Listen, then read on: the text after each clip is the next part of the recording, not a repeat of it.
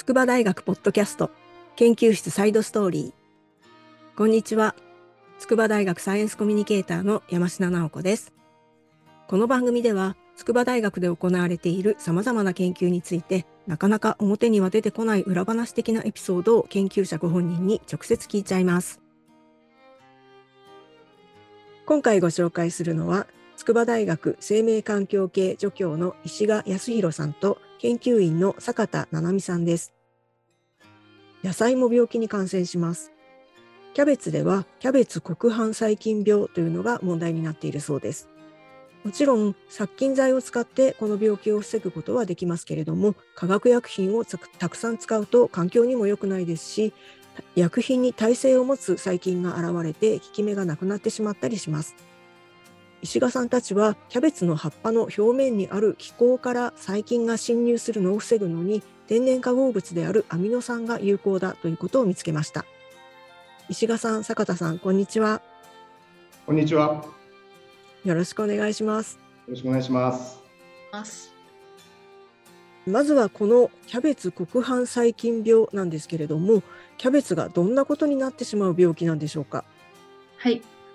キャベツの葉っぱが黄色くなってしまったり黒くなってしまったりという、えー、黄化や壊死の症状を引き起こす病気です。これはもうキャベツとしては食べられないということなんですか？はい食べられないというかこうキャベツ自体がボロボロになってしまうので出荷できなくなってしまいます。あそうなんですか。えっ、ー、とこれは昔からある病気っていうことなんですか？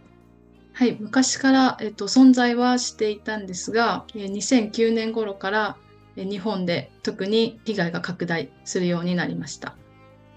うんっていうことはキャベツ畑がその黄色くなっちゃったキャベツでいっぱいになるみたいなことが起こってるっていうことなんですか？はいそうです。へえこれは細菌によってかかるっていうことですけれどもあのいわゆるコロナみたいに感染症っぽい感じでこうキャベツの間にバーッと広がっていったりするものなんですか？えっと、発生生態として整理されているものとしてはキャベツが育苗期間小さい頃に感染してしまった苗が誤って補助に定食されてしまってその後その補助で、えー、その病気が広がってしまう。そして雨が降ってさらに拡大していってでそれがまたすき込まれる。畑にすき込まれていって土の中で一年中残ってでこの病気の、まあ、重要な点として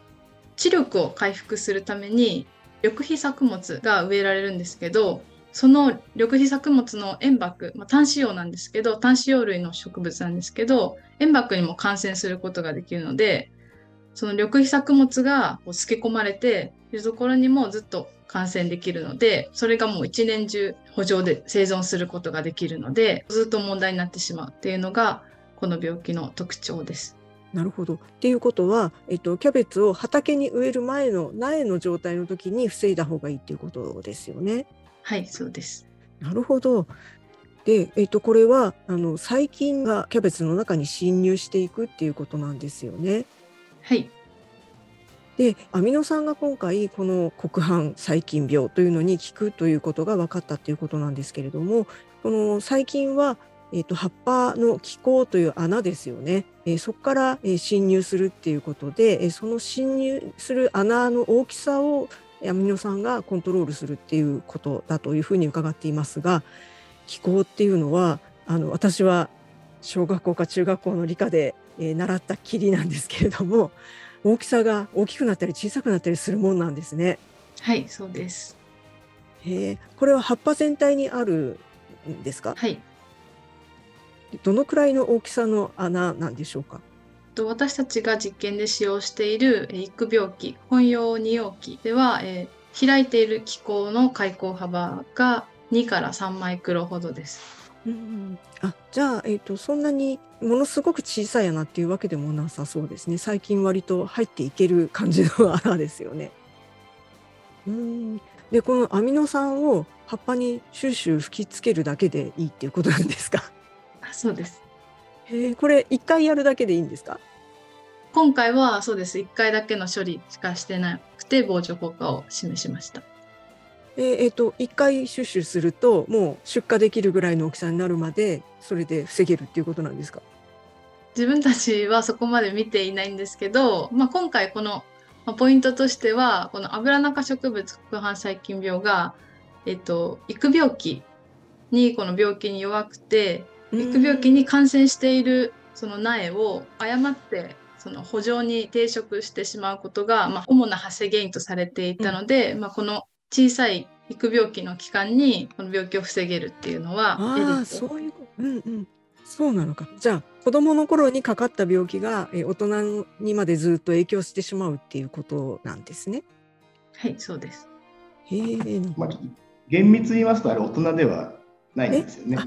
えキャベツあの八百屋さんにあるキャベツは大人じゃないんですか？はい、我々の感覚で言うとやはり大人っていうのはやはり子孫を残すものが大人っていう認識で、うんうん、まだ花が咲いていない状態のあのキャベツでまだ子供の可愛いキャベツを食べていると私は考えてあの相当でかい玉になったりしていますけれども あれ子供なんですか？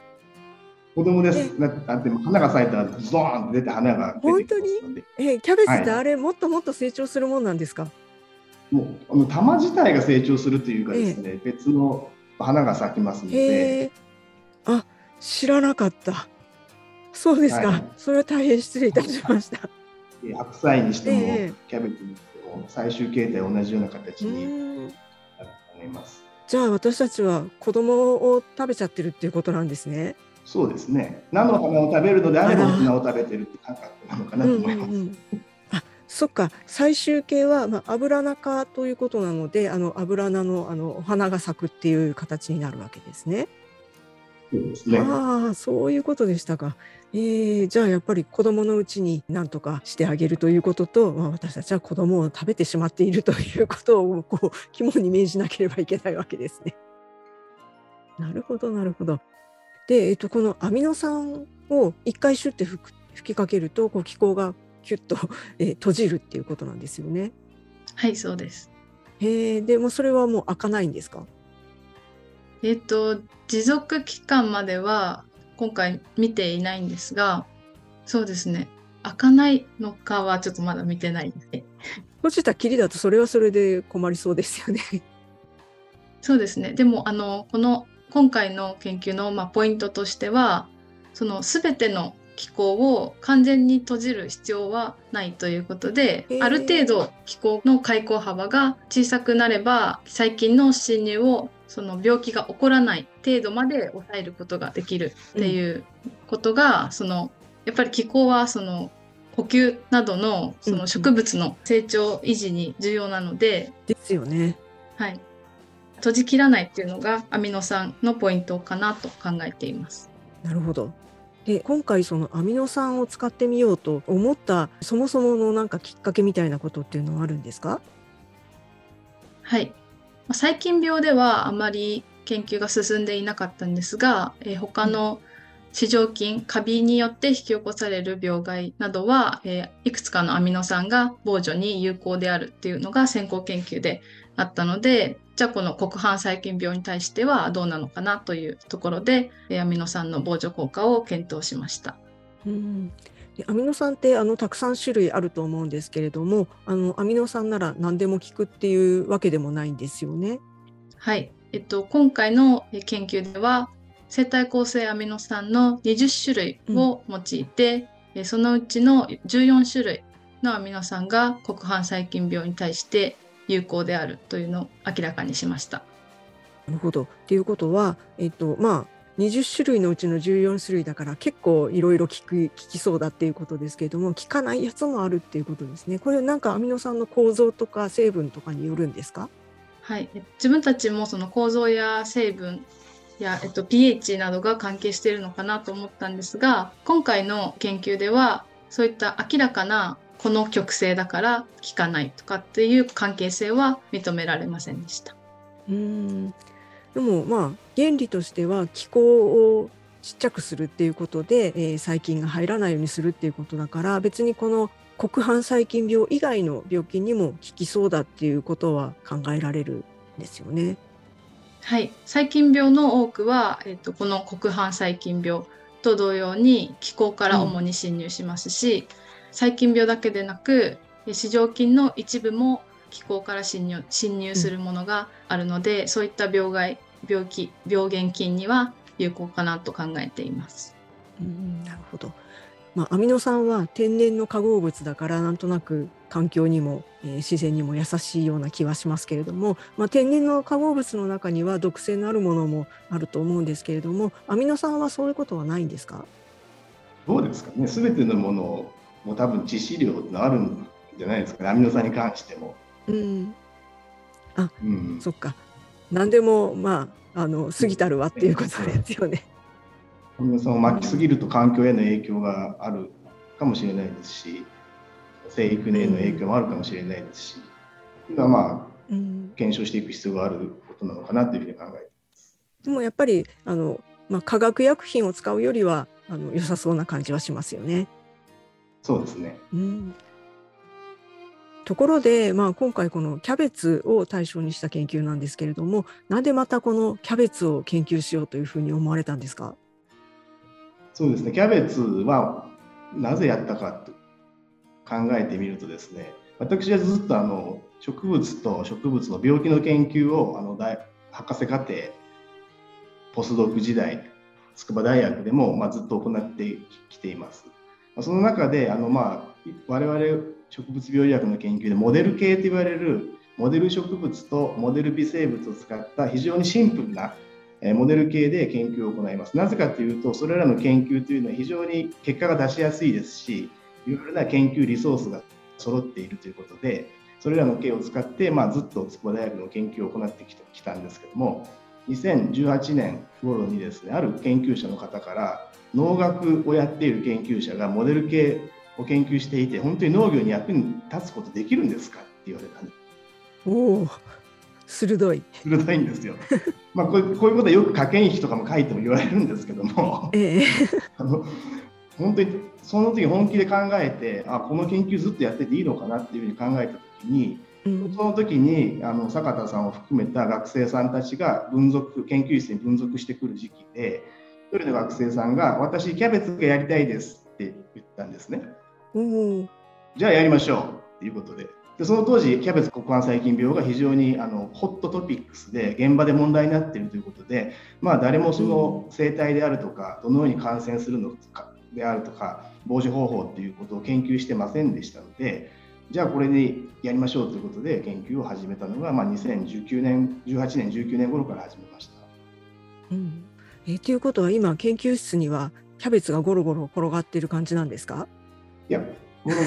ロ我々はその食べる、収穫して食べるっていうことまでやりませんので、そうなんだ。あの本当にちっちゃいベイビーキャベツ種を植えてうん2週間から3週間ぐらいの小さいキャベツはもう本当に200個体400個体600個体という単位では生育しています。へえまあでもまああの玉になってるキャベツではないんですよね。そっかじゃあ食べられないと。まあしかも細菌病にかかったりしてるやつもあったりすることっていうことですよね。いやそれはあの生育させるときはもう厳密にあの無菌に生育させてますんで そこでかかるようでは我々の仕事はできません。そうかそうか。じゃあもうその段階で、えっと、すごく厳密な管理をして病気にかからないようにして、えー研究をするっていうことですね。ああなかなか大変ですね。気使いますね。えー、と気使うんですけども植物育てるのすごく楽しいんですよ。うん。毎毎朝こう朝水をあげるときにああ水あげるよってあげるのすごくあの 愛おしくてですね植物が。え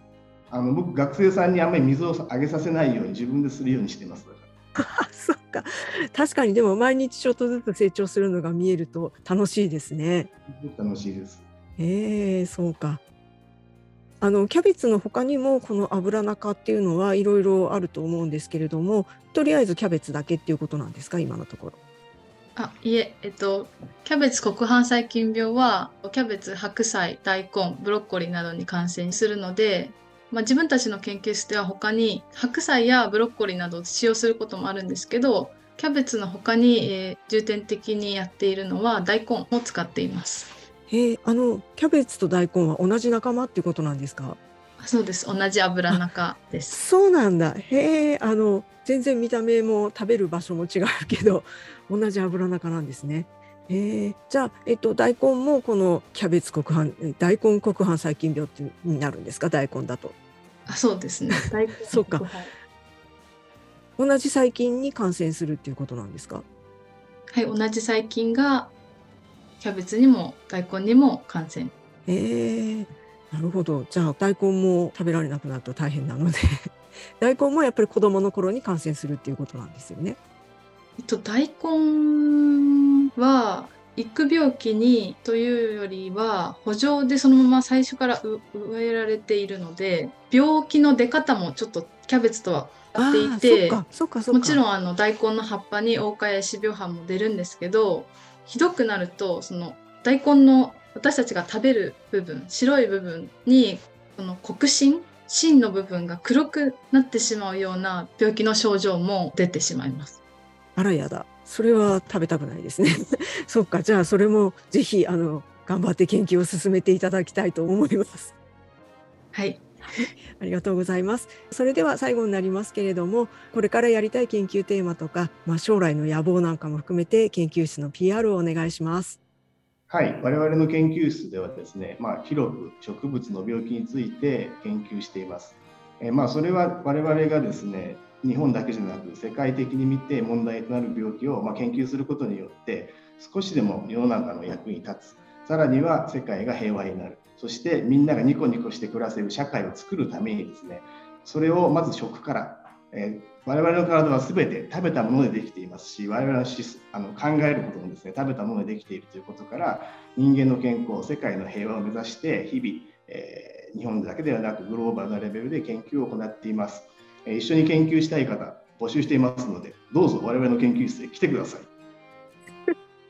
ありがとうございます。いろんな野菜を研究できるみたいですので、ぜひ考えてみてはいかがかと思います。筑波大学生命環境系助教の石賀康弘さんと研究員の坂田七海さんでした。ありがとうございました。ありがとうございました。ということで今回ご紹介した研究は筑波大学の公式ホームページに掲載されています番組概要の方にリンクを載せていますのでぜひそちらもご覧くださいね石賀さんはキャベツを育てるのが楽しいとおっしゃっていましたけど研究としては1000回以上も葉っぱをすりつぶして細菌の数を数えたりたくさんの気候の大きさを測っているうちに気候が夢に出てきたりとなかなか壮絶なデータ収集の作業があったそうです。論文に載っているのはそんな魂のこもったグラフなんです。